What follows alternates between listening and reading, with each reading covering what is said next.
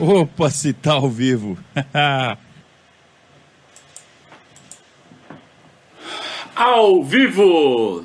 Saudações ao Viverdes a todos!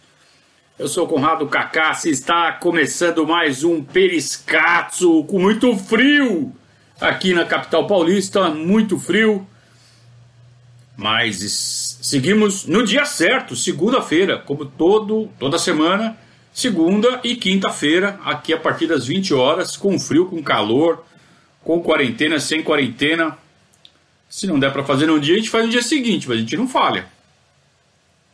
E seguimos com a nossa nossa recapitulação, né, ano a ano da trajetória do Palmeiras, e hoje é dia da gente falar do complemento do ano de 2009. O ano de 2009 foi muito intenso, foi muito, muito cheio de emoções, muito cheio de, de acontecimentos e não deu para fazer em um programa só, né? Então a gente dividiu em dois para dar ao ano a atenção que ele realmente merece. Foi um ano muito importante, com consequências sérias na trajetória do Palmeiras, consequências que duraram anos. É, e a gente vai tratar com muito carinho, com muito cuidado deste, principalmente desta segunda metade do ano de 2009, é, a partir do momento em que o Luxemburgo deixa uh, o comando do, do time, é, como a gente contou na, na última sexta-feira, alegadamente por quebra de hierarquia, onde ele, onde ele tinha declarado que com, que com ele no comando o Keirson não jogava mais, porque o Keirson estava negociando com o Barcelona. Então, se ele quer ir para o Barcelona, ele que vai, comigo ele não joga mais, porque tem que me avisar antes. Né? Eu tenho que saber, tem que saber com quem eu conto, com quem eu não conto, e como ele está fazendo tudo do jeito dele, é, comigo ele não joga mais. E aí a diretoria fala assim: como assim? É, Keirson é um ativo do, do clube, e enquanto ele não for negociado, tem que jogar. Então, uma declaração dessa é quebra de hierarquia, você está fora. É claro que não foi isso. É claro que foi uma, uma desculpa. Porque o, a diretoria estava sendo. Na verdade, o presidente Beluso estava sendo muito, muito, muito pressionado é, para derrubar o Luxemburgo. O Luxemburgo já vinha falhando nos resultados, então tinha perdido o Campeonato Paulista, tinha perdido a Libertadores e tinha problemas de é, comportamento. Então, coisas que vinham se acumulando desde o fim de 2008, desde aquela viagem para a Argentina que ele não foi. E aí entra a história do poker, entra a história dos treinamentos que ele não dava pela manhã, uh, ou então quando dava, chegava. Diz, Dizia-se, né? Eu não estava na academia de futebol, eu não, não tenho como afirmar. Mas a conversa que tinha é que ele chegava, é, ou chegava com sono, com a barba por fazer, é uma coisa que não combinava muito com a, com a imagem dele de. Sempre tomou muito cuidado com a imagem dele, né? É, então, é, isso tudo sugeria que ele estava passando noites jogando pôquer. E que ele não estava se dedicando ao time, a preparar o time como se devia. Que o vício dele no pôquer, suposto vício dele no pôquer, a gente não sabe se isso acontecia ou não. Tá? Eu estou relatando para vocês, estou relembrando vocês o que era dito à época. Tá? É, e que ele não estava então se dedicando. Aí ele teve aquele episódio na, com a mancha verde na, na, no aeroporto. E aí, quando os resultados passaram a não vir, realmente a pressão ficou muito grande para o presidente do Palmeiras segurar. E o presidente foi o último a ceder. Ele morreu, ele ia morrer abraçado com o Luxemburgo. E aí ele na, como eu falei, eu mesmo falei com o professor Beluso na véspera da demissão dele.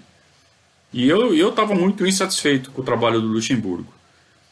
E ele falava: não adianta vocês me pressionarem, vocês, né? Eu e o mundo. não adianta, eu não vou demitir, eu não vou demitir. E no dia seguinte ele estava demitido. Por quê? Porque estourou essa história. Da, que naquele exato momento ele estava dando a entrevista, que foi o o motivo que o Beluso precisava para demiti-lo. Então o que aconteceu foi isso. O, o Beluso ele não queria demiti-lo por uma questão de princípio. Eu não vou demitir técnico por causa de resultado. Quero segurar o trabalho, etc. Que de certa forma está correto. É, mas é, ele não aguentou a pressão e quando ele viu uma oportunidade, ele falou: Ah, quebrou, quebrou a hierarquia, quebrou a hierarquia, vou demitir. Ele demitiu. É, com, isso aconteceu então com, na a véspera do, do clássico contra o Santos, pela oitava rodada do Campeonato Brasileiro. Palmeiras já estava fora da, da Libertadores, tinha perdido o Campeonato Paulista para o Santos, eliminado na semifinal para o Santos. Então restava apenas o Campeonato Brasileiro para ser disputado. E o Palmeiras coloca todas, todas, todas as fichas no Campeonato Brasileiro. Então, a primeira atitude do professor Beluso é dar um aumento para oito jogadores, incluindo aí Pierre, Diego Souza.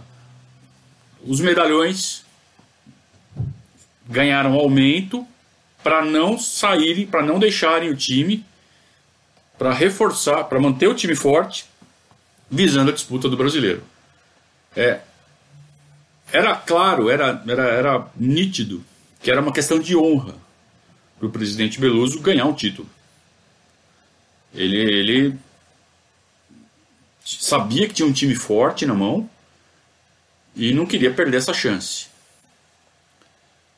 É, o time vinha de uma, de uma temporada onde houve superávit no futebol. No futebol, não, no clube, no balanço. O, o, Palmeiras fechou o ano de 2008 com superávit de 10 milhões de reais, que na época era bem mais do que valem 10 milhões de reais hoje. E o Palmeiras começou a ser deficitário mês a mês. Por quê? Porque deu aumento, porque havia também um acordo com o elenco para é, uma espécie de bicho por rodada na liderança. Então houve também esse acordo. Ó, eu quero vocês na liderança. Cada rodada que vocês terminarem na liderança, vocês vão ganhar um bicho de tanto. Era um bichinho ali, mas multiplica por todo mundo, né? E a cada rodada. E o Palmeiras ficou liderando um tempão o campeonato, para não ganhar no final. Então aí vocês imaginam a, a, a aposta que foi feita.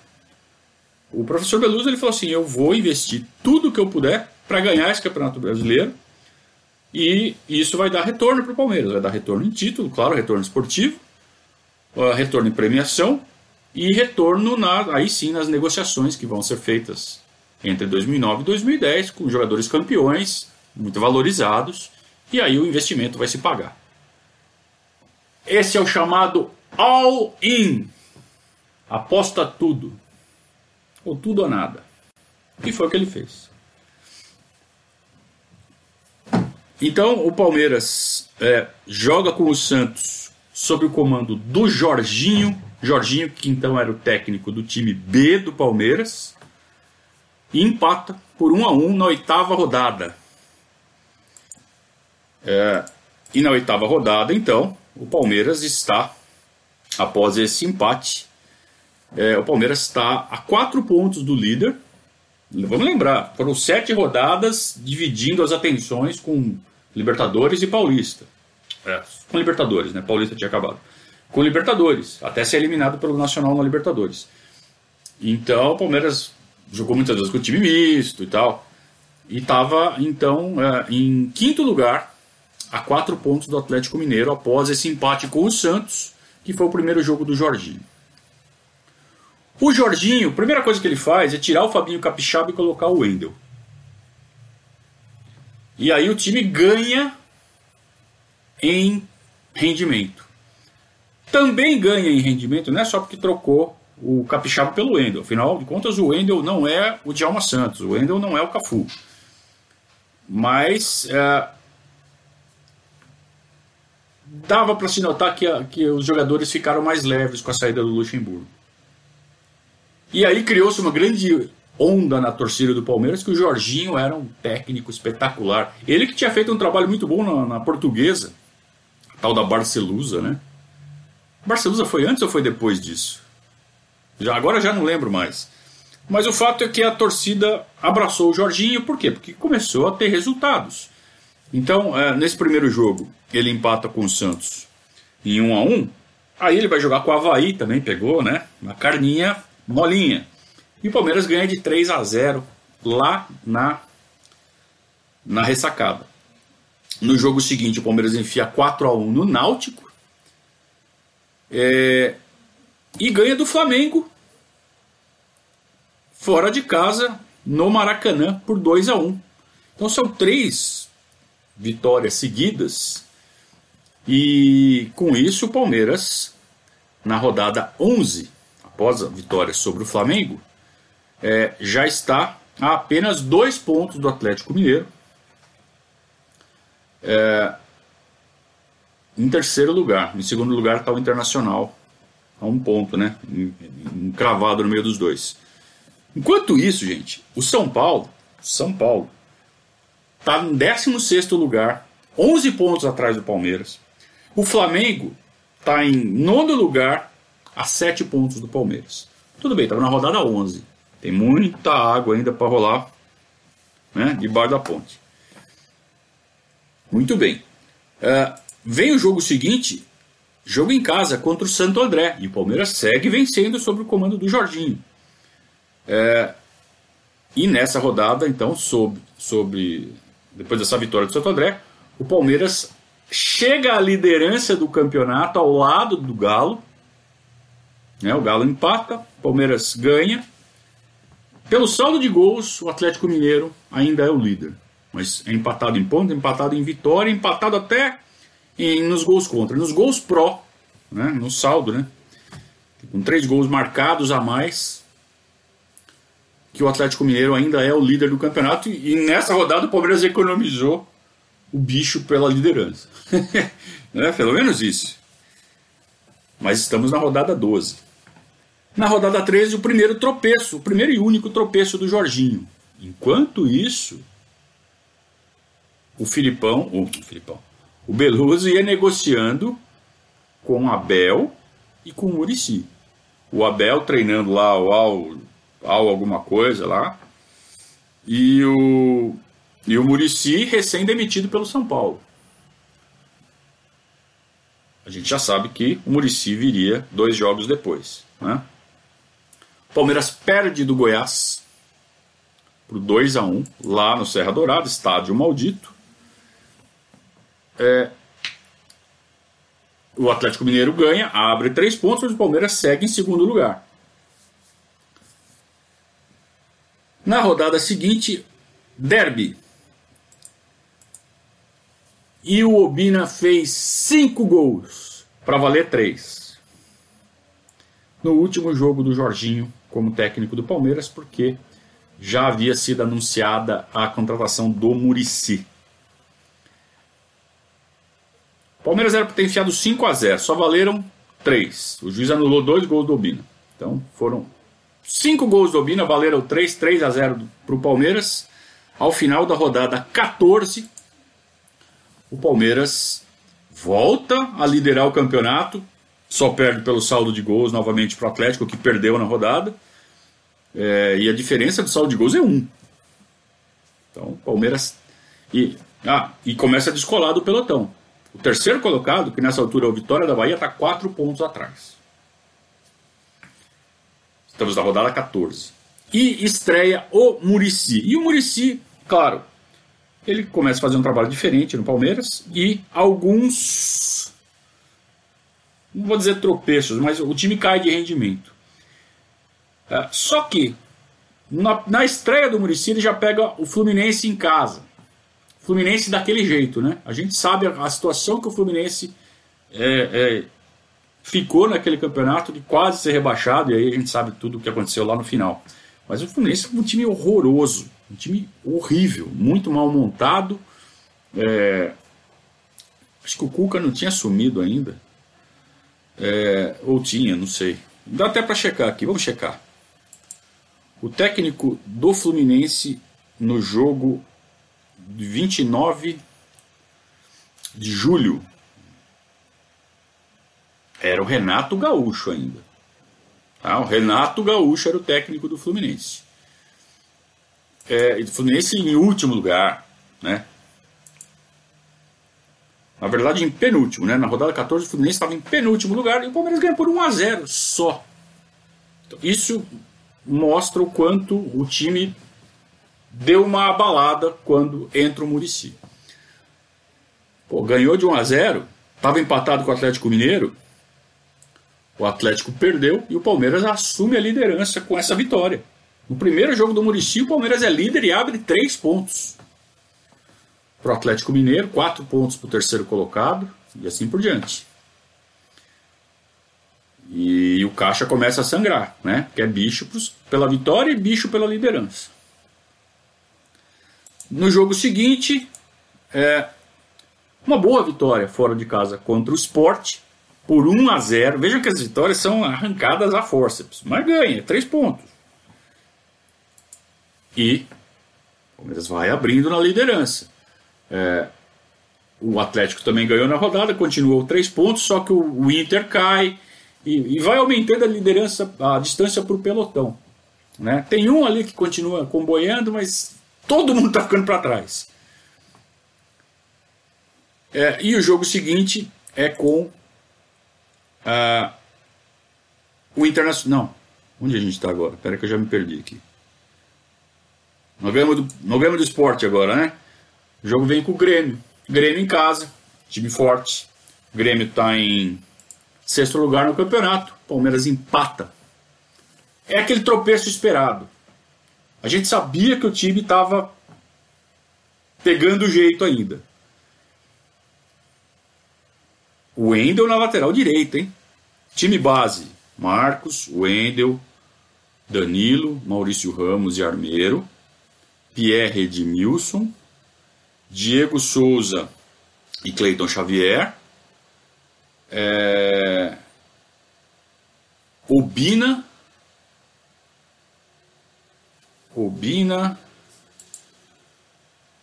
e Ortigosa. Às vezes jogava com três volantes. Diego Souza ia para frente, jogava ao lado do, do. É... Mas vejam, o Bina não dava segurança. O Wendel não dava segurança. É... E aí o Palmeiras começou a se preocupar com ter mais reforços. Vamos reforçar mais. Vamos garantir esse campeonato. Não vamos perder por, sabe, por relaxo. Pô, estamos com o Wendel na lateral direita, vamos contratar um lateral direito melhor. Pô, estamos com o Obina ali na frente. O Obina faz seus golzinhos, tá, mas na hora, na hora de vamos ver, ele não dá conta. A gente precisa de um cara que faça. Tudo bem que a gente tinha o Robert no elenco ainda, hein? Mas por algum motivo o Muricy não botava muita fé no Robert. E o Palmeiras começa a sondar o mercado. Palmeiras empata com o Grêmio, Palmeiras empata fora com o Atlético Mineiro, o Palmeiras empata em casa com o Botafogo. Vejam, nessa altura já são, sobre o comando do Murici, já são cinco jogos, ganhou os dois primeiros, mas daí empatou três. O time se acertando.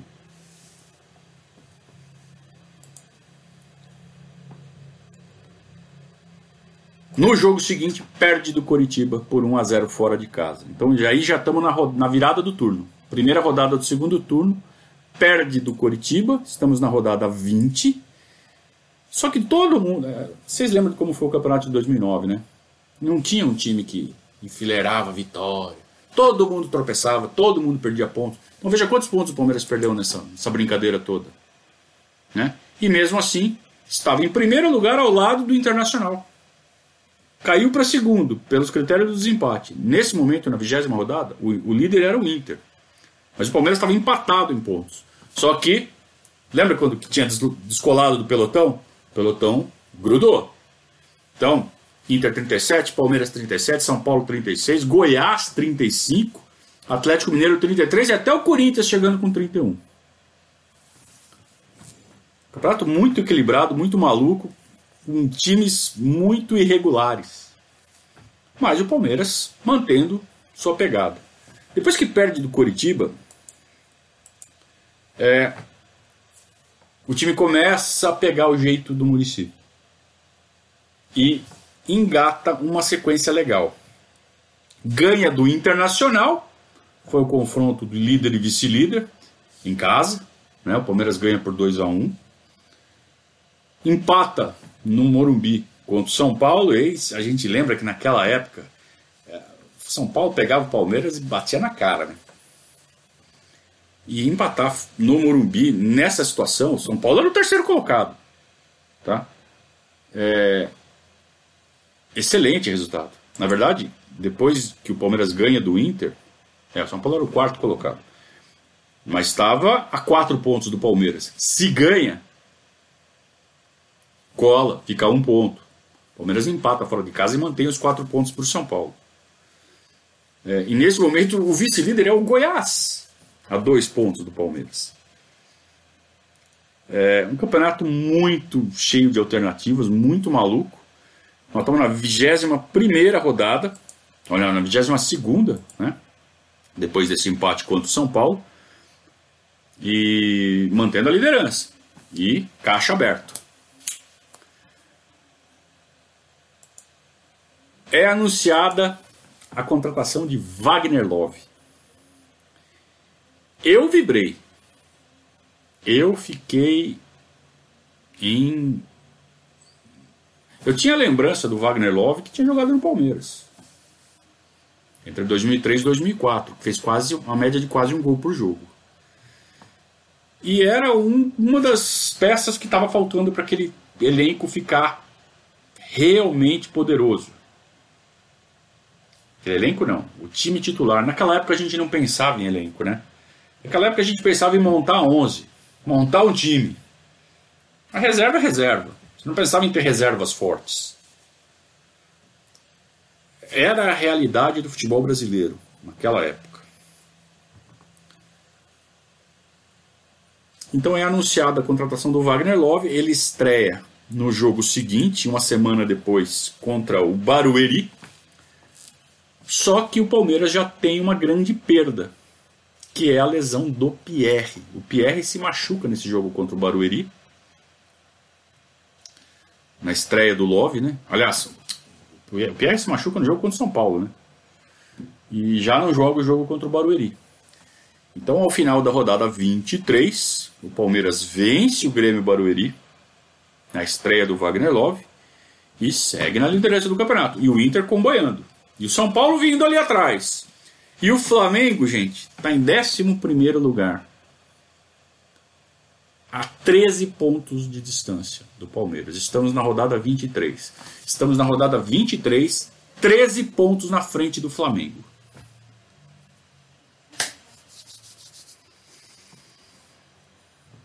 Como dói, né? A gente saber já o fim dessa história. Grande abraço para o Diego Mendes, já fez aqui o primeiro superchat da noite. Ele quer que faça até 2014, pelo amor de Deus. É, é, a Barcelusa foi depois, né? Foi 2012. Até tinha até o Moisés no time, né? Na Barcelusa. A hora que eu falei, falei, ah, e acho que veio depois, né? Mas como a ideia. A Luzazo. Luzazo é outro site, né? Não é aqui. Cristiano Mendes fala que o Beluso foi um bom presidente, né? Então, ele foi um cara que gostava muito de futebol e que deu all-in. Se isso é ser um bom presidente ou não, se ele tivesse ganho o título, talvez todo mundo falasse que ele foi um bom presidente. Mas a gente sabe as consequências disso. Tá? Mas vamos lá. Um grande abraço pro pessoal do chat. Estou acompanhando aqui vocês. Todo mundo. Ah, aqui, ó.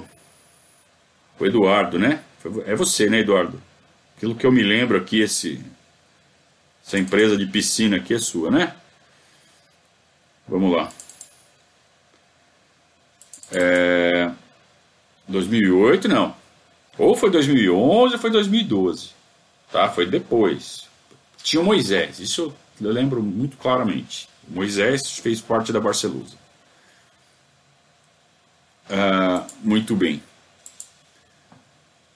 Estamos na rodada 23, é isso? Palmeiras e Barueri. Estreia do Wagner Love. Depois o Palmeiras vai jogar contra o Vitória em Salvador e perde. É como o time oscilava. Mas perder para o Vitória, fora de casa, embora o Vitória estivesse no meio da tabela, era uma coisa comum, até para os líderes. Era muito perde-ganha, muito perde-ganha. Tanto que o Flamengo, quando ele acaba como campeão, foi o campeão com menos pontos da história, não fez nem 70 pontos. Porque era muito perde-ganha. E, e vamos lembrar, nesse momento o Flamengo está em 11 lugar, com 34 pontos após 24 rodadas. O Flamengo tem um, um aproveitamento abaixo de 50%, com dois terços do campeonato decorridos. Vejam que maluquice. É, após perder para o Vitória, o Palmeiras vai jogar contra o Cruzeiro em Belo Horizonte. É, rodada 25. Segue líder. Palmeiras continua líder. Rodada 24, o Palmeiras é o líder. Perdeu, mas o Inter também perdeu. Aquela coisa do perde-ganha que eu falei. O Palmeiras segue líder e vai jogar contra o Cruzeiro fora de casa. O Cruzeiro está lá embaixo na tabela, do, do meio para o fim. É, mas jogar no Mineirão é aquela mesma coisa que jogar com Vitória fora. É complicado, é chato. É, e todo mundo tem na cabeça que se ganhar do Cruzeiro, vai pegar uma sequência boa pela frente, dispara. Então foi um jogo que houve uma mobilização entre a torcida. É, Cruzeiro em Belo Horizonte, o Love já pegando o jeito do time, encaixando no time. E é uma grande besteira que falam que o, a chegada do Wagner Love desestabilizou o elenco. Não é verdade. Conversei com várias pessoas que trabalharam no clube naquela época. É, todos foram é, taxativos. Não teve nada de problema com o Wagner Love. Tá? Ninguém estava de bronca com o Wagner Love, com o ciúme do Wagner Love, nada disso, até porque todo mundo tinha ganho aumento, né? A maioria tinha ganho aumento. Talvez quem tivesse com alguma bronca era quem não ganhou aumento, mas pô, oito ganharam aumento. Os mais importantes. Então quem não ganhou, fala assim, porra. Você tá bravo que você não ganhou aumento? Pô, mas você é o Wendel, cara. Como é que você vai ficar bravo? Né? Você é só o Wendel. Então também não tinha muita não tinha esse problema de grana, de ciúme, nada disso. Não foi. Esse não foi um dos problemas que tiraram esse título do Palmeiras. A gente vai chegar nisso. É... O Palmeiras então vai jogar contra o Cruzeiro e estreia um lateral direito. Figueroa, lateral direito que vem do Colo-Colo, chamou atenção naqueles jogos da Libertadores que o Palmeiras fez no, no primeiro semestre. É, todo mundo já sabia que Fabinho Capixaba não dava, o Wendel também não dava.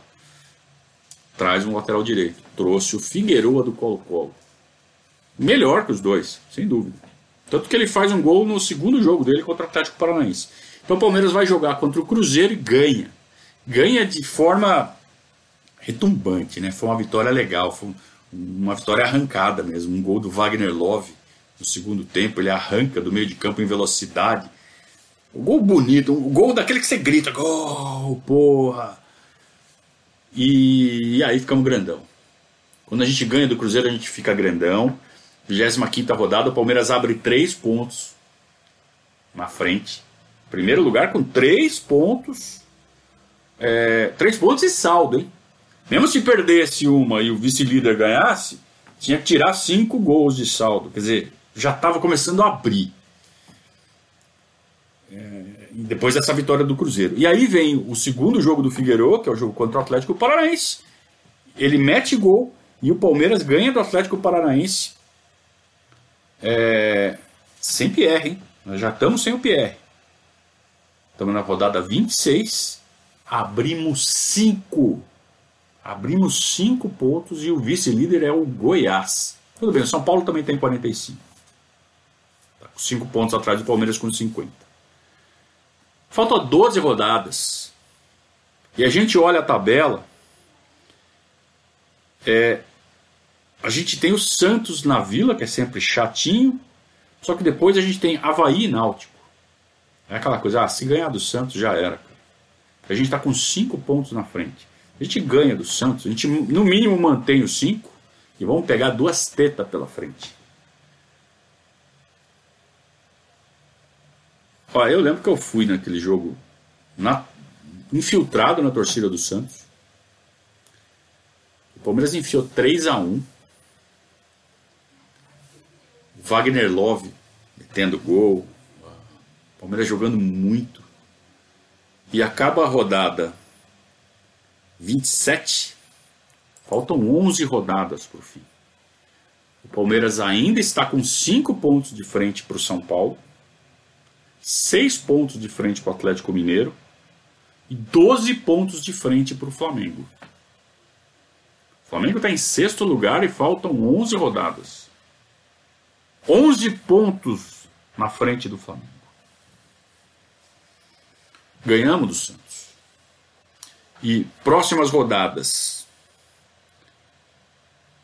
Havaí em casa e Náutico fora. Náutico na zona do rebaixamento, é fora de casa, mas é o Náutico.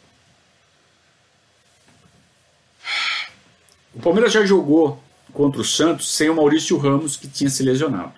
Então já são duas, dois desfalques: Maurício Ramos e Pierre. Só que no jogo contra o Havaí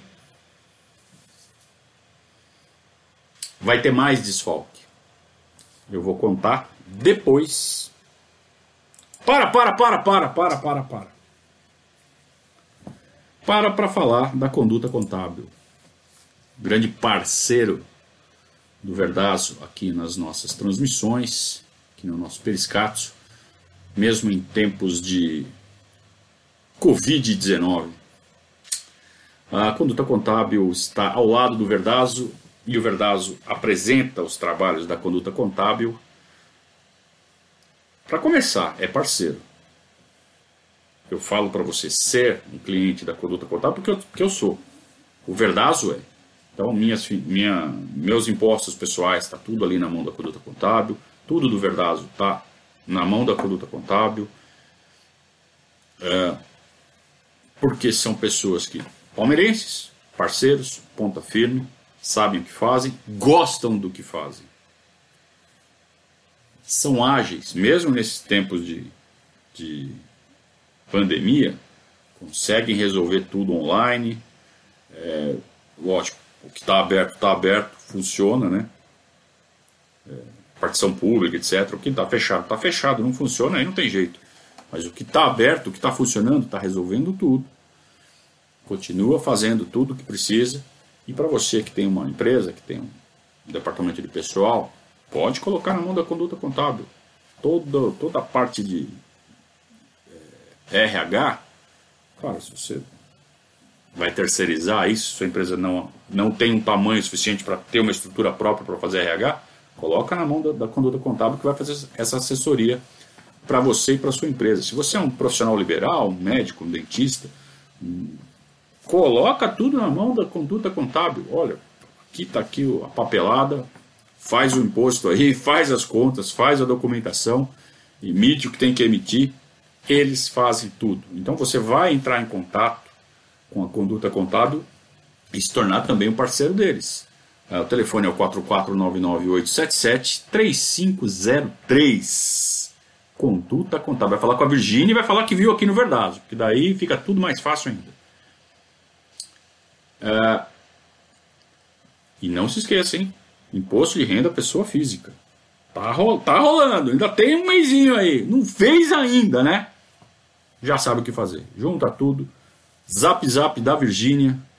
4499-877-3503.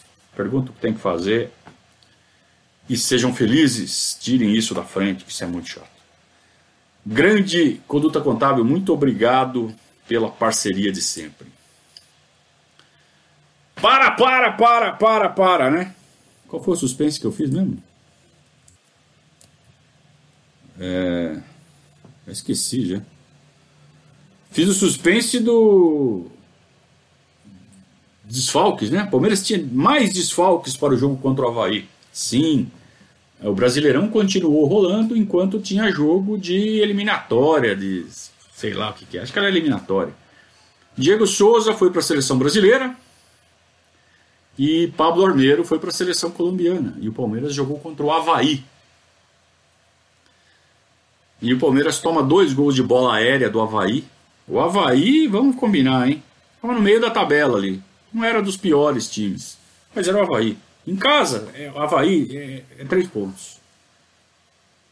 E o Palmeiras sai perdendo por 2 a 0 com 15 minutos, está 2 a 0 para o Havaí, dois gols de cabeça. Dois gols de bola aérea.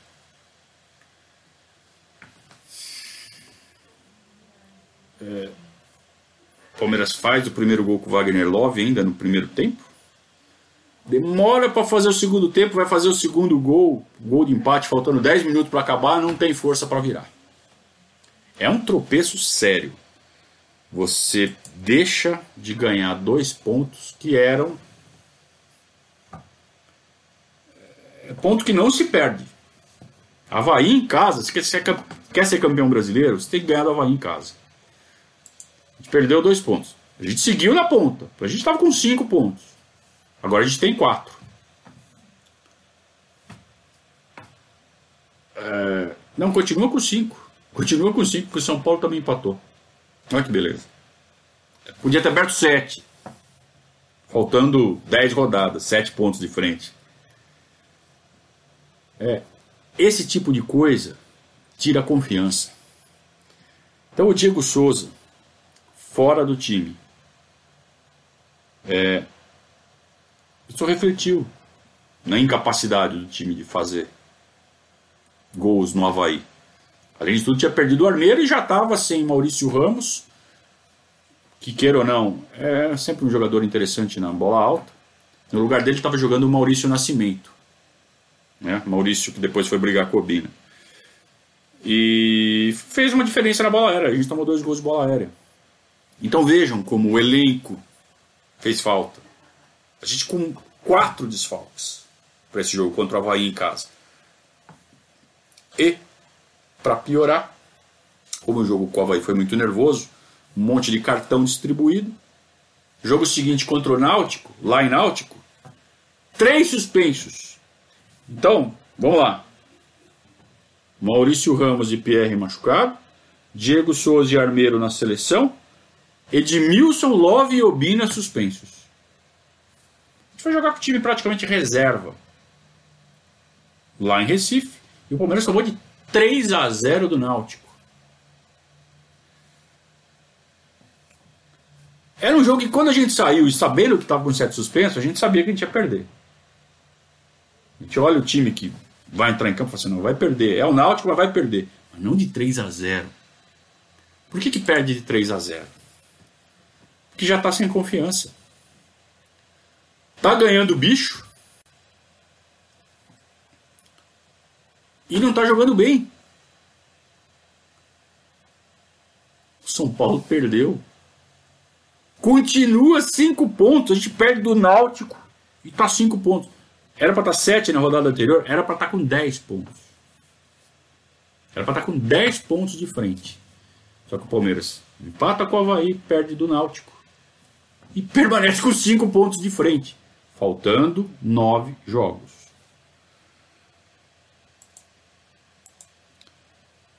Vem o jogo contra o Flamengo. O Flamengo, nessa altura, está nove pontos do Palmeiras. O Palmeiras vai perdendo pontos, o Flamengo começa a ganhar. O Flamengo embalou. Só que está lá atrás, ninguém está olhando para o Flamengo. Está todo mundo olhando para o São Paulo, para o Internacional, para o Atlético Mineiro. Ninguém está olhando para o Flamengo. O Flamengo começa a embalar. Próximo jogo, no palestra, Palmeiras e Flamengo. Palmeiras, camisa azul, aquela camisa bonita, né? Aquela camisa azul com uma listra branca no peito. Cruz de Savoia vermelhona. Bonita a camisa. Patrocínio da Samsung. Só que o Flamengo embalou, cara. E naquela tarde, um cara em especial estava endiabrado, que era o Petkovic. Jogava muita bola. Ele fez o primeiro gol fazendo uma tabela ali com o Juan do lado esquerdo, no primeiro tempo. Cercado por quatro, cinco jogadores nossos. Um deles, o Danilo. O Danilo estava em cima dele, dava para ter dado um tranco, dava para ter impedido. Foi meio molão na jogada ali. O Pet acabou metendo a bola na gaveta do Marcos. Tava para virar. O Love jogando bem. É... O Diego Souza já voltou, né? O Diego Souza já voltou da seleção. O Armeiro já voltou. Aqueles três suspensos também estão à disposição. A gente está jogando só sem o Pierre e o Maurício Ramos. Então dá para virar. É, só que o Flamengo está jogando bem também. E vira 1 a 0 Segundo tempo, logo no comecinho, escanteio para o Flamengo. O Pet cobra baixa, no primeiro pau. O Danilo está no primeiro pau, a bola passa por baixo das pernas do Danilo. Um frango do Danilo. No que ela passa por baixo das pernas do cara que está no primeiro pau, ela entra. O Marcos não está esperando que ela. Sabe, uma bola fácil, ela, ela já quicou. É só o Danilo, sabe, fechar as pernas e deixar bater. Deixa bater nas pernas, nem que dê outro escanteio. Ele dá aquela frangada, sabe quando ele, ele junta os, os joelhos e a perna fica, fica aberta embaixo e passa por baixo? Fica ridículo. E aí a bola entra. E é 2 a 0 para o Flamengo. E aí o moral do time vai para o chão. E nós estamos na rodada 30. Estava com 5 pontos de frente. Não dá para ficar abusando da sorte assim. Né? Sabe o que acontece com o São Paulo? Perdeu também. Só o Atlético Mineiro aproveitou e tirou um ponto. O Palmeiras está com 4 pontos de frente. O Flamengo estava a 9, agora está a 6. Só que está em quinto lugar. E nós estamos na rodada 30. Falta 8 jogos e o Palmeiras tem 4 pontos de frente. Vai tropeçando, vai fazendo cagada. Só que os outros não aproveitam. Era impressionante. Parece que ninguém queria ser campeão brasileiro em 2009. Vejam quantas rodadas o Palmeiras na liderança. Cada rodada na liderança era bicho para todo mundo. Resta. Perdeu, mas ganha bicho que termina a rodada na liderança. Perdeu, ganha bicho. E segue.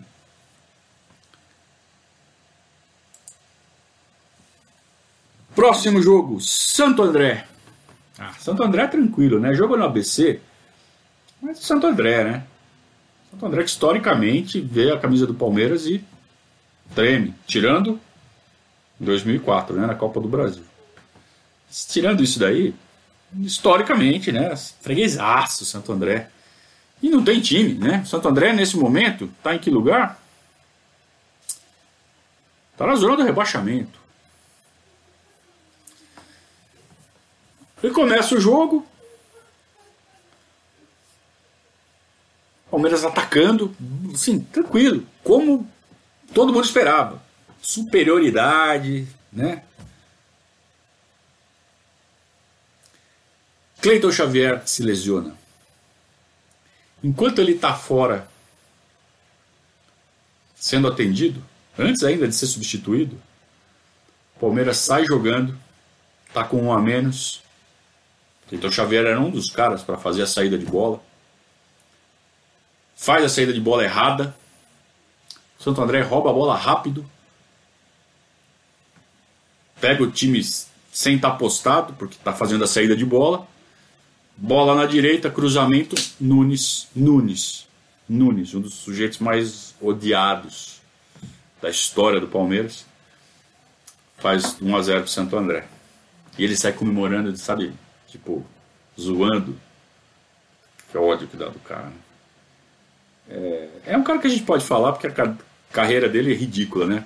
Carreira medíocre, nunca foi jogador para nada, nunca, nunca fez nada na, carreira, só fez gol no Palmeiras, um ou outro, gols decisivos, né? Copa São Paulo de 2003, foi gol dele, né? Era o Palmeiras ter ganho a Copinha em 2000 2003, né? Ou 2002. O Palmeiras chegou na final com o Santo André. O Santo André foi campeão da Copinha em cima da gente na final, gol do Nunes. Ainda saiu provocando a nossa torcida quando era moleque. Imagina depois que ficou velho, né? Saiu provocando.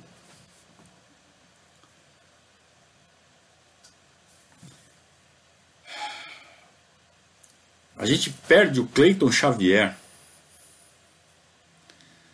E o time não se encontra. Então já estava sem Pierre, já estava sem Maurício Ramos e agora sem o Cleiton Xavier. O Diego Souza voltou muito abaixo do que ele vinha jogando. A, a ida dele para a seleção é, fez muito mal para ele. Ele jogou o primeiro tempo, se não me engano, na Bolívia, foi sacado e não teve mais chance nenhuma, jogou, jogou mal, e aí abalou. Ele falou: Puta, era a minha chance de ser o 10 da seleção, de ir para a Copa do Mundo. E ele sentiu que ele se queimou na seleção. E aí ele perdeu o rendimento.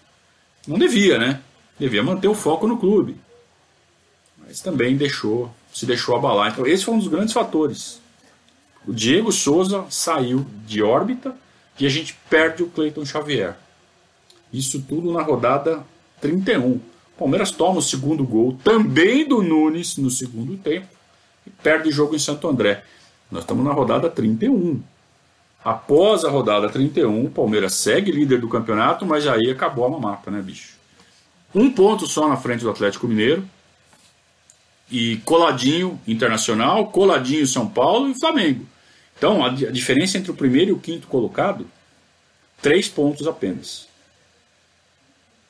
Então, sinal vermelho ligado, não pode mais perder ponto. Só que nós estamos sem Cleiton Xavier, Pierre e Maurício Ramos. E vamos jogar contra o Goiás, em casa. Tem que ganhar. Ganhamos.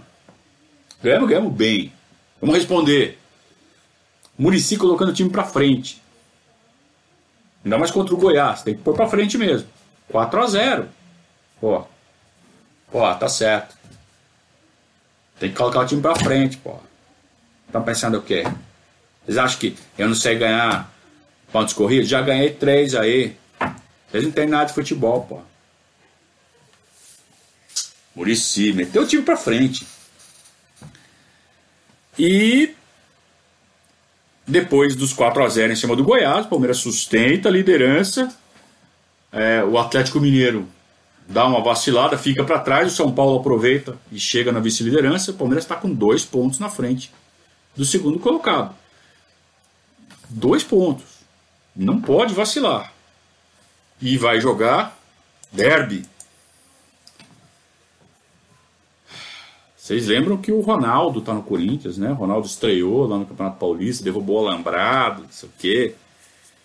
E o jogo, mais uma vez, em Presidente Prudente. E o jogo é chato. E o Palmeiras passa apertado. Derby é sempre derby, né? O Corinthians não tem nenhuma aspiração no campeonato. Tá 12 pontos atrás do Palmeiras, faltam seis rodadas. É, mas ele quer atrapalhar o Palmeiras. Lógico, é, né, é uma função de um atrapalhar o outro. E eles atrapalham. Ele sai na Ronaldo, o Palmeiras empata com o gol do Danilo. Os zagueiros começam a salvar o Palmeiras, porque do meio para frente já complicou. Sem Cleiton Xavier. O Diego Souza fora de órbita. As coisas começam a não funcionar do meio para frente. É, e o Murici não percebe isso e coloca o time para atacar de qualquer jeito. Só que não tem ligação. Não, o time perdeu a, a, a firmeza tática. Era hora de fazer o quê? De fechar a casinha. De fazer o que o Cuca fez em 2016 e fazer o que o Filipão fez em 2018 na reta final. Lógico, já, eles já tinham mais gordura para fazer isso. Mas é aquela sensibilidade do técnico de ver que o time não está jogando bem ofensivamente. Então tem que se segurar, não pode perder ponto. Pode perder jogo. Pode até empatar, principalmente um derby, beleza. O Palmeiras empatou no finalzinho com o gol do Maurício Nascimento. Dois gols do Ronaldo. O Palmeiras com dois gols de zagueiro empatou o derby. Só que a essa altura, o São Paulo ganhou seu jogo o Atlético Mineiro ganhou seu jogo e o Palmeiras está empatado na liderança com o São Paulo. É, No saldo de gols ainda sustenta a liderança, mas bicho. O caixa do time a essa altura está arrebentado. Né? E. E o Palmeiras precisa reagir. Estamos sem Cleiton Xavier, estamos sem Pierre, estamos sem Maurício Ramos e perdemos o Edmilson no jogo contra o Corinthians. Então nós estamos sem quatro jogadores titulares, faltam cinco jogos para acabar o campeonato e nós vamos jogar contra o Fluminense no Maracanã. Fluminense a esta altura está em penúltimo lugar Faltam cinco jogos para acabar. O Fluminense está em penúltimo lugar a cinco pontos de fora da zona do rebaixamento. Quer dizer, tem 15 pontos em jogo, o Fluminense tem que tirar 5. E é uma verdadeira operação de guerra né, para salvar o Fluminense. E para que isso seja possível, eles escalam ninguém menos que Carlos Eugênio Simon para apitar o jogo. Eu fui ao Maracanã, Todo mundo sabe o que aconteceu. O Palmeiras faz 1 a 0 com o Obina, um gol absolutamente legal. Procurem aí os vídeos na internet. O Simon criminosamente marca uma falta. Ele inventa. Primeiro ele anula, ele não sabe o que ele marcou. Ele falou: "Eu tenho que anular. Eu não posso deixar esse gol valer". Então ele apita. Não valeu que foi? Empurrou. Pô, ele estava na frente. Como é que ele vai empurrar o cara se ele está na frente? Não, se apoiou. Ninguém se conforma. E isso abala demais o time do Palmeiras, que já está sem quatro titulares. O Fluminense acaba fazendo 1 a 0 no segundo tempo e ganha o jogo. O Palmeiras perde a liderança do campeonato faltando quatro rodadas, depois de ter liderado todo esse tempo. E perde de um jeito que, dói demais. Porque foi um roubo tão escandalosamente premeditado que não tem como a gente não se sentir um, um lixo. Eu não sou, eu sou um zero, sou nada. Olha o que fizeram todo um trabalho, todo um investimento, todo um projeto é rasgado. Aí alguém pode falar, pô, mas é um jogo só, o campeonato tem 38 rodadas. Pois é, mas existem jogos e jogos. E do jeito que foi, no momento que foi, um golpe muito duro pro, pro emocional dos jogadores. Até porque o nosso presidente também desmoronou. O Beluso sabia que ele tinha dado all-in. Até então, a gente que está do lado de fora, a gente não sabe, não está vendo as planilhas do clube. A gente não sabe o que está acontecendo. Ele sabia. Ele sabia que era importantíssimo ganhar o campeonato. E do jeito que foi, é impossível não ficar revoltado. Então, o Beluso saiu falando um monte na imprensa. Acabou sendo processado, depois perdeu, teve que pagar por cima. Eu estava voltando do Rio de Janeiro pela Dutra e absolutamente desolado. E eu tomei uma decisão, falei, vou parar com o blog. Na época eu já tinha o blog, né? Era o Parmeirista, na época já estava com três anos já de funcionamento. Eu disse, não, eu vou parar. Vou parar. Futebol é sujo demais para mim. Eu não quero saber. Não quero saber. Não vou mais. Não brinco mais. E decidi que não é, não é que não ia mais fazer blog, decidi que ia largar o futebol, largar o Palmeiras, vou largar tudo. Isso é uma palhaçada. Estão brincando comigo. Eu estava me sentindo muito mal.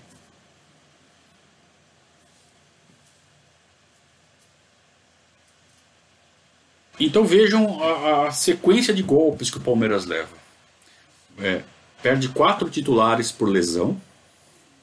Então, estamos jogando sem o Edmilson, Cleito Xavier, Pierre e Marcelo Ramos. E Maurício Ramos. É, a gente tem o Diego Souza, que é o craque do time, não jogando nada, porque está com a cabeça na seleção.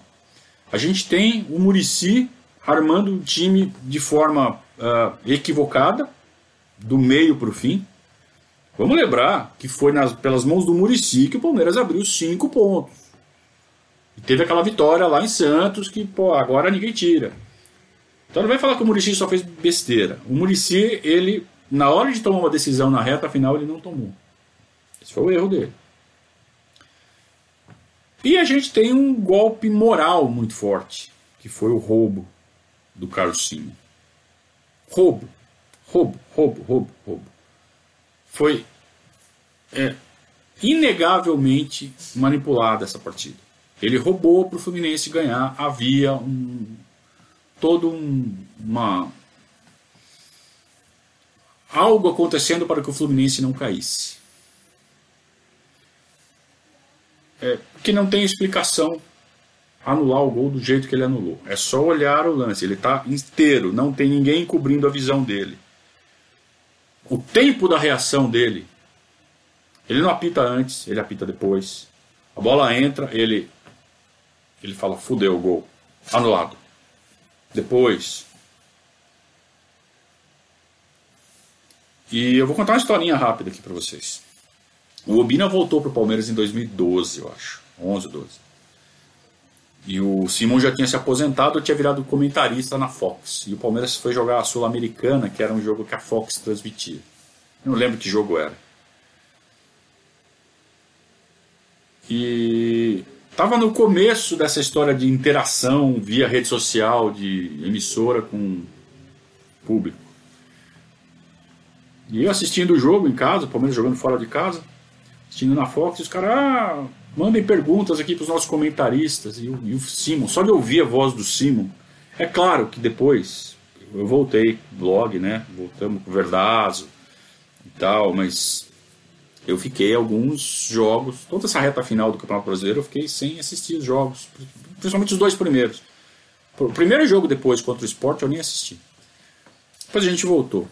Então já em 2012, já com tudo voltado, tudo, tudo certinho, funcionando, eu mandei pelo Twitter uma pergunta lá para Fox Sports. Pergunta para o Simon.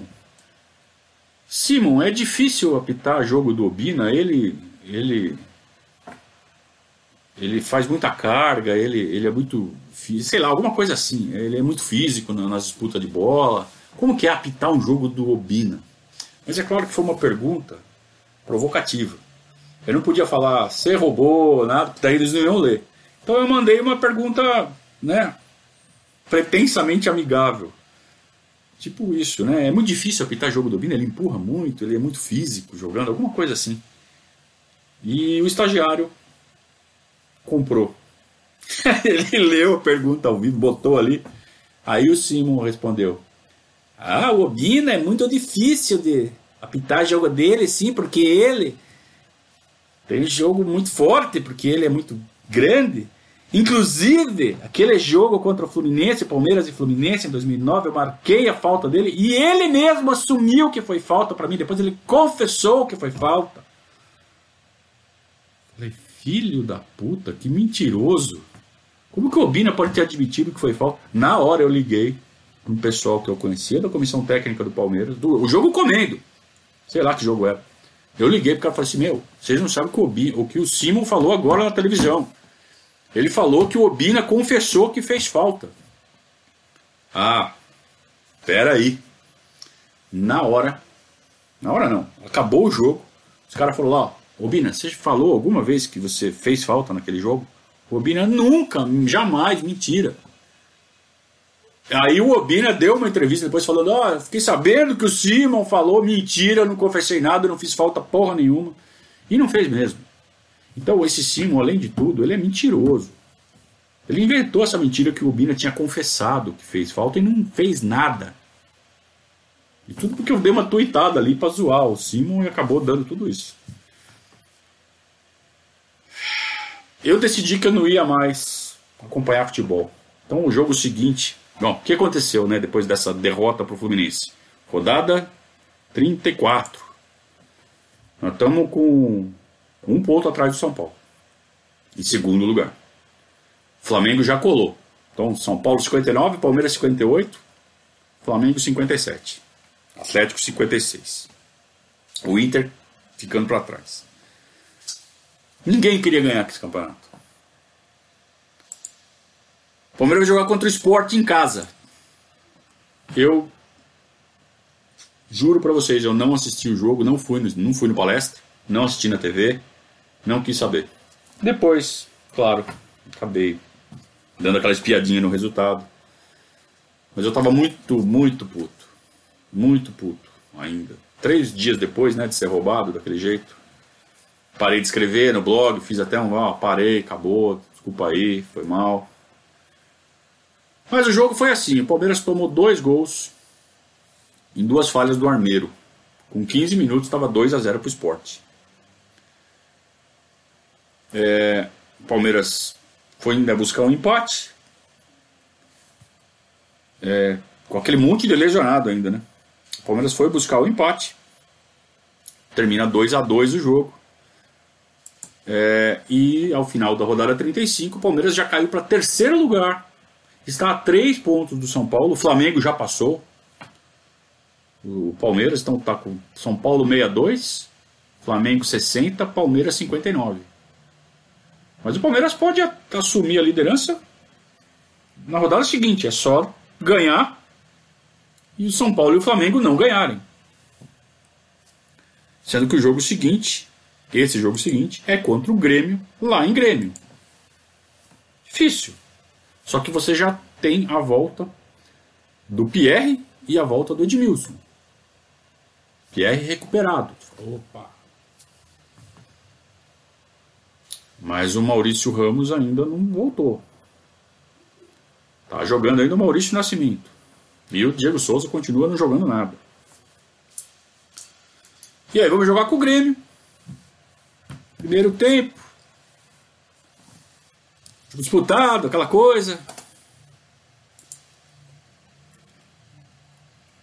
E o Grêmio acaba fazendo o primeiro gol. O primeiro gol do Grêmio foi aos 45 do primeiro tempo, no finzinho, último lance praticamente do primeiro tempo. Gol do zagueiro Rafael Marques. Vocês lembram dele? Não é o Rafael Marques o nosso, né? É um outro Rafael Marques tinha o zagueiro. E acaba o primeiro tempo. O estado de nervos do time era tão grande que na saída para o vestiário, o Maurício Nascimento e o Obina começam a discutir. Pô, você não subiu, você não marcou, sabe aquela coisa? Pô, os dois saíram na mão, velho. Os dois saíram na mão. Dentro do campo, pô, sai na mão, sai no, sai no vestiário. Quebra o pau no vestiário, é normal, isso acontece direto. Mas não no campo. Resultado: os dois expulsos. E o Palmeiras, perdendo de 1 a 0 volta para o segundo tempo com dois a menos. Ó, foi 2 a 0 para o Grêmio e ficou barato. Então vejam quantos golpes o Palmeiras levou nessa campanha que determinaram a perda do campeonato. Um campeonato estava ganho. Palmeiras começou a tropeçar e os outros também tropeçavam. Parece que ninguém queria ganhar o campeonato. Tanto que nessa altura, faltando duas rodadas, o São Paulo perdeu, o Flamengo empatou em casa com o Goiás, e o Palmeiras perdeu do Grêmio. O Internacional que estava lá caindo pelas tabelas voltou para o páreo. Então a gente estava com o São Paulo 62, Flamengo 61, Inter e Palmeiras 59. Palmeiras em quarto lugar, mas com uma vitória e resultados ali, podia voltar para a liderança.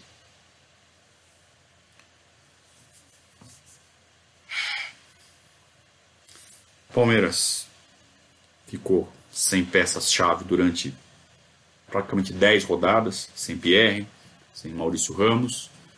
É, teve um jogo que jogou com o time inteiro reserva por causa de convergência de fatores, né? além de lesão, seleção, suspensão perde do Náutico, que era um jogo que todo mundo fez três pontos, menos o Palmeiras.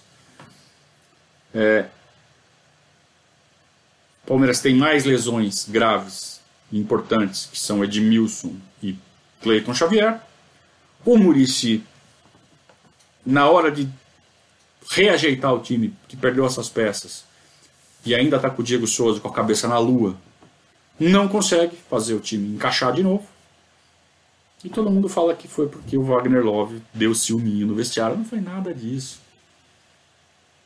Foi uma série de fatores coroados pela grande ladroagem do seu Carlos Eugênio Simon, que culminou com um estado de nervos absolutamente alterado do time, e os dois caras saíram na mão no meio do jogo, dentro do gramado.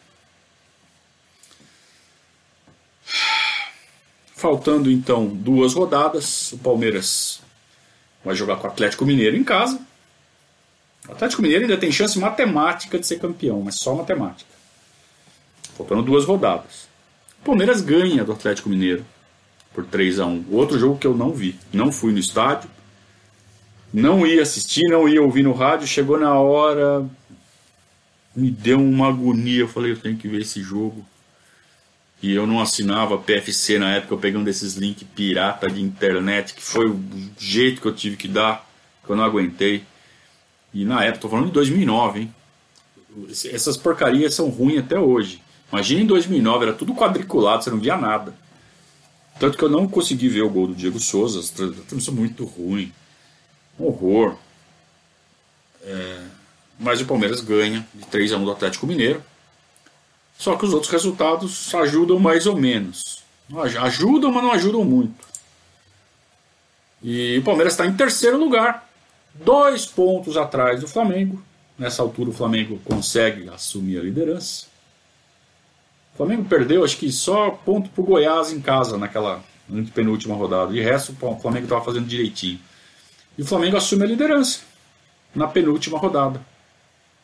São Paulo perdeu, Palmeiras passa o São Paulo, empata com o Internacional. E o Palmeiras, para o Palmeiras ser campeão é o seguinte: tem que ganhar, torcer para o Flamengo não ganhar do Grêmio em casa. E o Internacional, que está em segundo lugar, empatado com o Palmeiras, é, também não pode ganhar seu jogo. Então você imagina: o Grêmio vai jogar contra o Flamengo e quem está disputando o título para o Flamengo é o Inter, além do Palmeiras é o Inter. E o Inter está na frente do Palmeiras. Quer dizer, se o Inter ganha, Palmeiras não adianta nada para o Palmeiras. Palmeiras. Para o Palmeiras o Inter tinha que é, não ganhar. O Inter ganhando, se o Flamengo tira um ponto do. Se o Grêmio tira um ponto do Flamengo, o Inter é campeão. Pô, o Grêmio foi com o Sub-13 jogar com o Flamengo na última rodada. E aí? Todo mundo sabia o que ia acontecer. O Flamengo entrou na última rodada, líder isolado, para jogar contra o sub-13 do Grêmio. E aí não adianta nada. O que o Inter fizesse, o que o Palmeiras fizesse, o que o São Paulo fizesse, o São Paulo ainda tinha chance matemática também. Não adiantava. E não é que o Grêmio sub-13 faz 1 a 0 no Maracanã. Palmeiras jogando com o Botafogo, o Inter jogando sei lá com quem. Daqui a pouco, bolinha na tela. Gol do sub-13 do Grêmio. Mas não demorou muito, né? O Flamengo empata, o Flamengo vive, o Flamengo acaba campeão. O Palmeiras perde o último jogo do Botafogo. O Botafogo, é, na zona do rebaixamento, precisava ganhar de qualquer jeito. Com essa vitória, o Botafogo se livra do rebaixamento. Cai o Curitiba. Curitiba estava jogando com o Fluminense, foi um jogo que. É, confronto direto, né? Curitiba e Fluminense. Não foi nesse jogo que o Fluminense ganha do Curitiba lá em Curitiba, aí quebra o pau é, e o Fluminense se salva.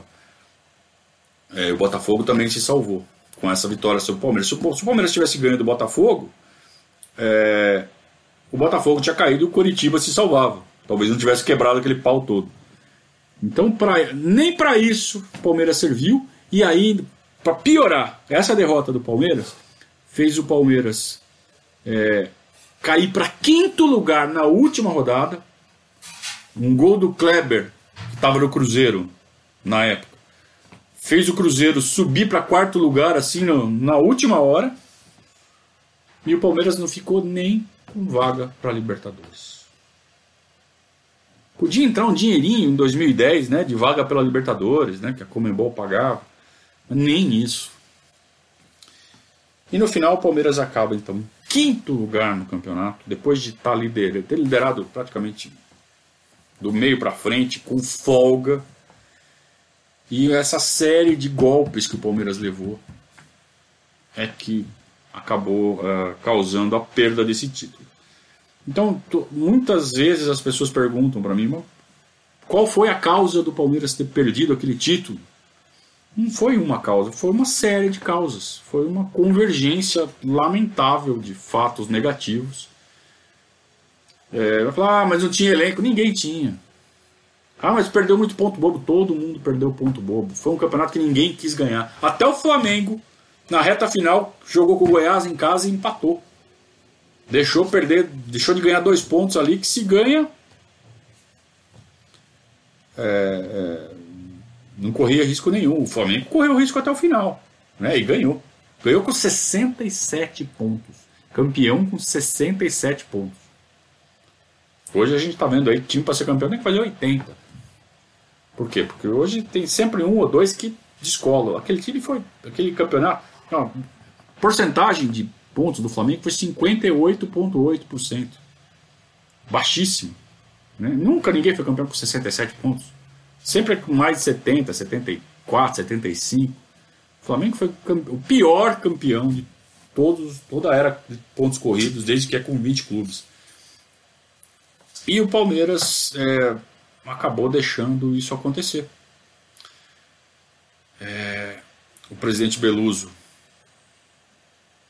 sentiu o golpe, claro. Ele, ele, mais do que ninguém, sabia qual era o risco de ter apostado tanto financeiramente. Então ele deu aumento, deu bicho, bicho dobrado, bicho por, por rodada na liderança. Quer dizer, ele pagou bicho por rodada na liderança o campeonato inteiro para chegar no final e não ganhar nada. Pô, ganha premiação de campeão, né? Não ganhou nada. Ganha premiação por classificação para Libertadores. Não ganhou nada.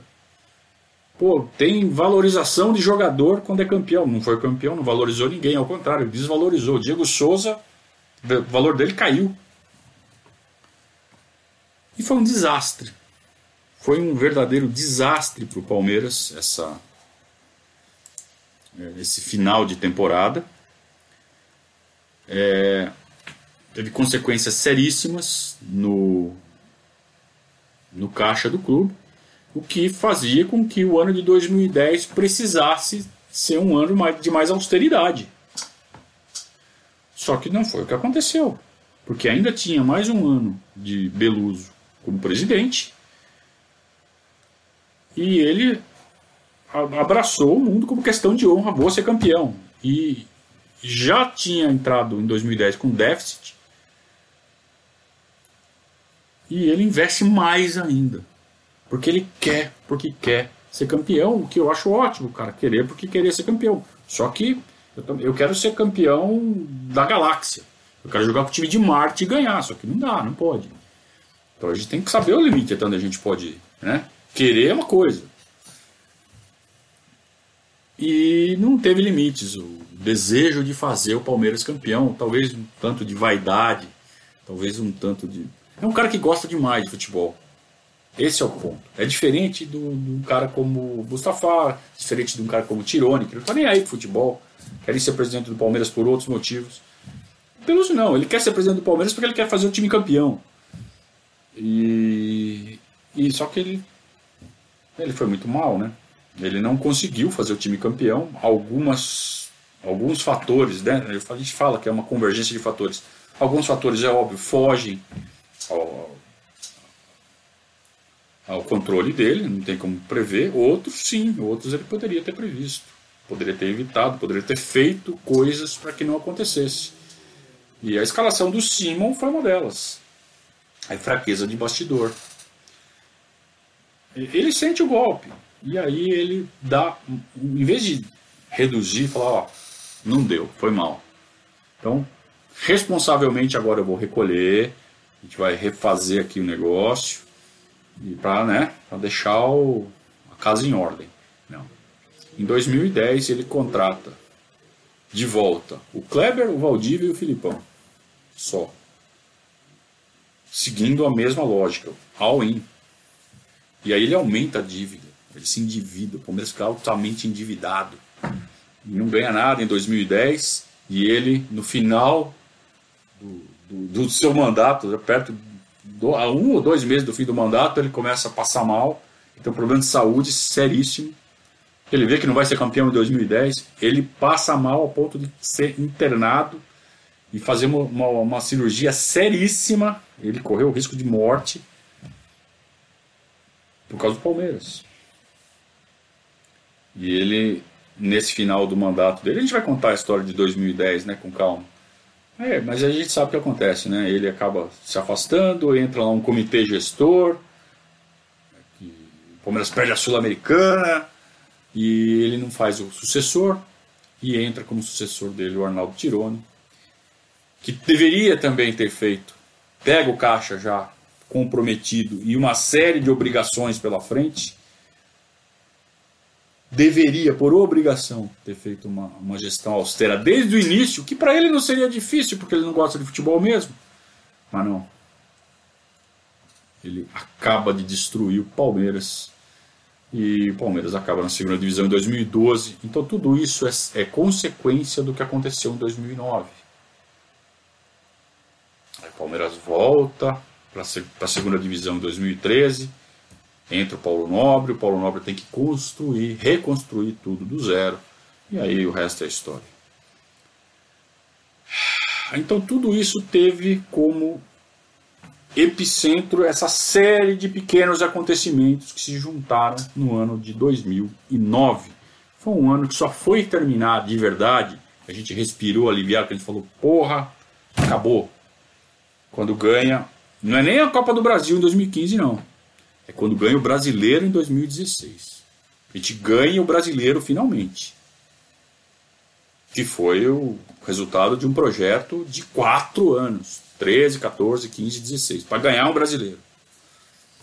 Então o Palmeiras aí sim, já com a com palestra de volta. Em 2009 o palestra estava ali, era nosso, estava funcionando. A palestra para de funcionar em 2010 e aí vem toda uma espiral negativa. Só em 2014, finalzinho, o Palmeiras se salva de mais um rebaixamento, o Allianz Parque fica pronto. 2015, um ano de transição, como foi 2007. Ganha uma Copa do Brasil ainda em 2016, aí sim. Maior campeão do Brasil, líder em tudo, e aí voltamos ao nosso lugar, mas demorou. Porque 2009 foi um ano maldito, um ano que a gente acreditou, né? Que podia ganhar tudo, podia ter ganho Paulista, podia ter ganho Libertadores, podia ter ganho Brasileiro, não ganhou nada e arrebentou com as estruturas do clube. Que a lição sirva, hein? Palmeiras hoje é uma potência, o Palmeiras hoje está forte, o Palmeiras hoje tem dinheiro, está fazendo as coisas. É, voltou a, a, a se comportar bem fora de campo, tomar atitudes né, condizentes com a nossa história e tudo mais. Mas a parte financeira está começando a ficar meio complicada. A gente está vendo os números, a gente está vendo a evolução dos números nos últimos anos e podemos dizer que a luz está amarela. Quem sabe o que está acontecendo lá, que tome suas providências, mas as lições não podem ser esquecidas jamais. Queria agradecer aqui o pessoal que está fazendo superchat. O Hugo fez um um superchat legal aqui. É,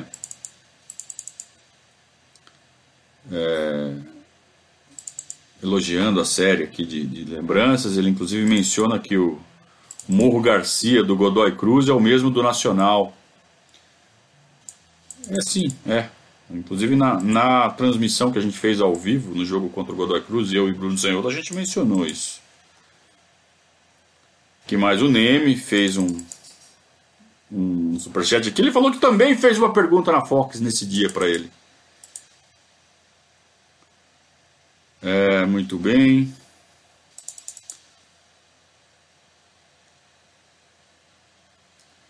Tem aqui uma série de perguntas. Todo mundo lembrando do golaço do Diego Souza contra o, Atlético Mineiro. Foi um gol meio de sorte, né? O cara tenta o gol na sorte ali. Vamos continuar fazendo algumas, vendo algumas perguntas aqui. O André Maia disse que foi uma série de trapalhadas. É, alguns erros, eu diria, não diria atrapalhada, alguns erros, né? Decisões, decisões erradas. É, e, mas o roubo do Simon é uma coisa que. Tudo bem que poderia ter havido um trabalho de bastidor, mas. É, que, que coisa, né, cara? Que você faria se você encontrasse o Carlos Simon na rua?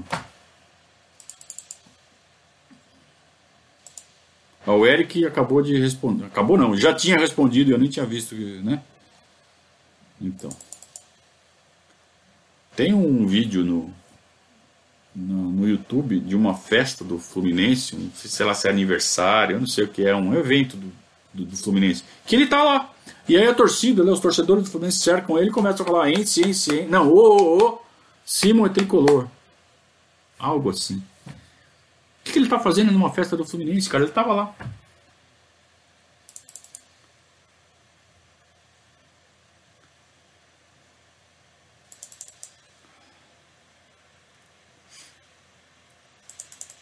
Vamos lá. Ai, mas o Simon reconheceu recentemente. O que, que adianta? Reconheceu recentemente porque foi é, é, ele é constantemente pressionado até pelos colegas dele da Fox. E aí ele achou que, ah, tá bom, eu errei, é, eu errei. Errou o quê, cara? Reconhecer que errou, não existe erro naquele jogo, naquele lance.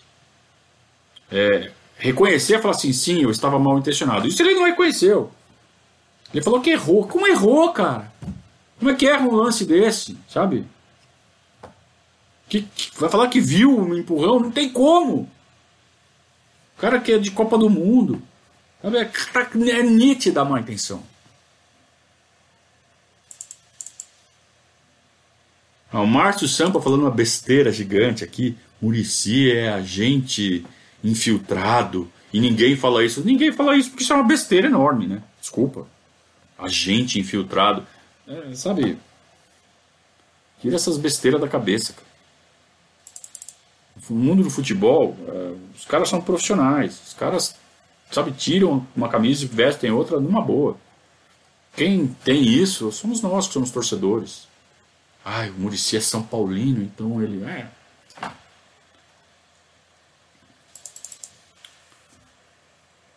É a mesma coisa que falar que o Luxemburgo, quando foi pro Corinthians, era agente filtrado. Só que ele foi lá e ganhou o Campeonato Brasileiro pro Corinthians. Besteira.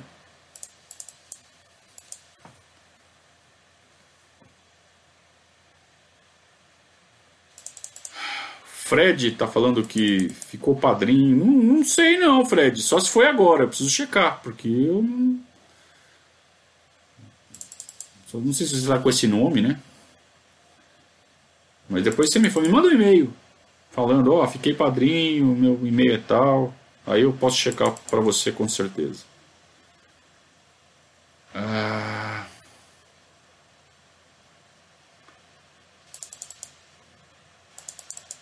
Que mais? Que mais? Vamos pegar mais perguntas aqui de vocês. O Marcos Valente disse que está que na narração do, do jogo do Corinthians, o Luciano do Vale falou maldita bola parada quando o Palmeiras fez o gol de empate. Gol do Maurício Nascimento.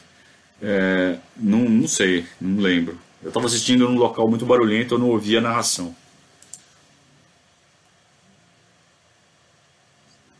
É isso, gente. É isso. Tem mais, teve mais um superchat aqui do Leandro. Você falou uma palavra aqui que a gente não pode falar. Tá? Ainda falou duas vezes ainda. Então nem vou repetir. 2009 foi o ano da má sorte. É assim que tem que falar.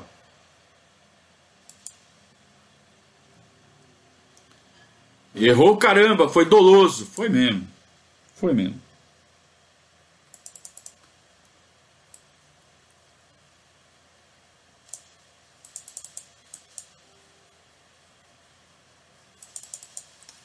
Muito bem. Turma, então é isso. Acabamos 2009. Tá? Viram como, viram como foi longo? Teve primeira parte, segunda parte, é muita coisa para falar de 2009. É, porque realmente foi um ano muito intenso. Né? Tivemos que dividir em dois, e mesmo assim foram dois periscatos gigantes, né? Quase uma hora e meia cada um.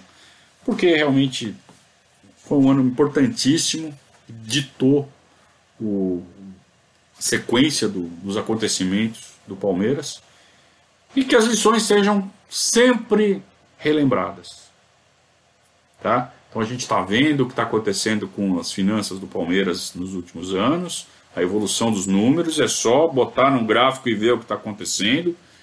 E, claro, não, ainda não estamos nem perto ainda de dar all-in, de, sabe, de se perder um campeonato ferrou tudo, acredito que não, mas é bom que as lições sejam sempre relembradas para que certos impulsos sejam refreados.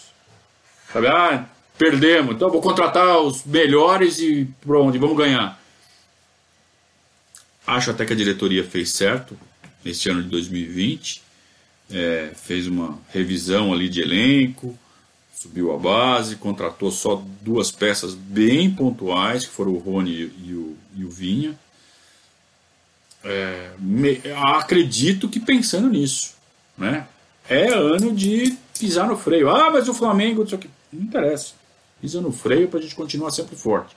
Se vê que o número está caindo, inclusive tem aí uma a oposição falou em maquiagem de número, é, pode ser que esteja pior ainda do que os números oficiais apontam. É, então pisa no freio.